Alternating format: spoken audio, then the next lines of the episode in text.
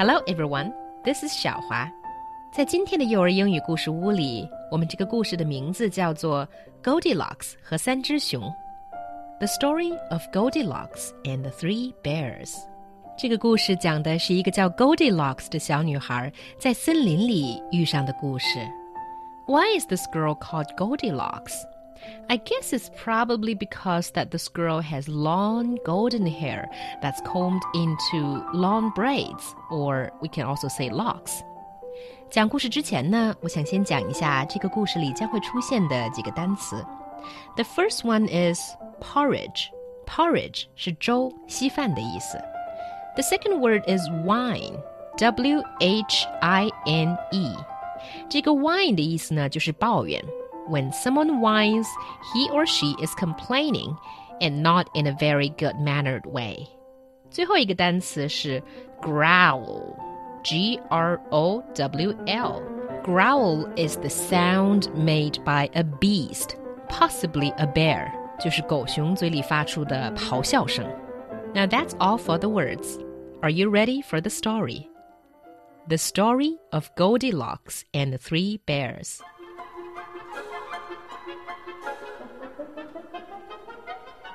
Once upon a time, there were three bears living in the forest Papa Bear, Mama Bear, and Baby Bear. One day, Mama Bear made some delicious porridge for breakfast. But the porridge was too hot. So the three bears decided to go out for a walk. There was a little girl named Goldilocks who lived not far away from the forest. That day, she went for a walk in the forest. Pretty soon, she came upon the bear's house. She knocked. And when no one answered, she walked right in. At the table in the kitchen, there were three bowls of porridge. Goldilocks was hungry.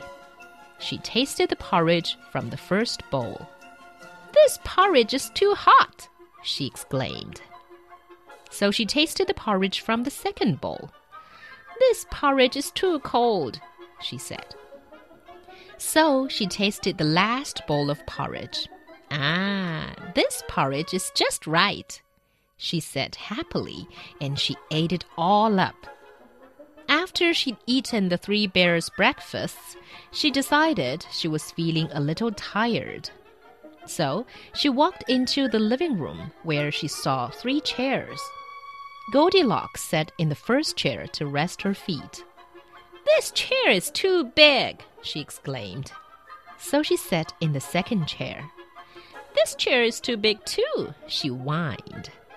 So she tried the last and smallest chair. Ah, this chair is just right, she sighed. But just as she settled down into the chair to rest, it broke into pieces. Goldilocks was very tired by this time, so she went upstairs to the bedroom. She lay down in the first bed, but it was too hard. Then she lay in the second bed, but it was too soft. Then she lay down in the third bed, and it was just right. Goldilocks fell asleep. As she was sleeping, the three bears came home. Someone's been eating my porridge, growled the papa bear. Someone's been eating my porridge, said the mama bear.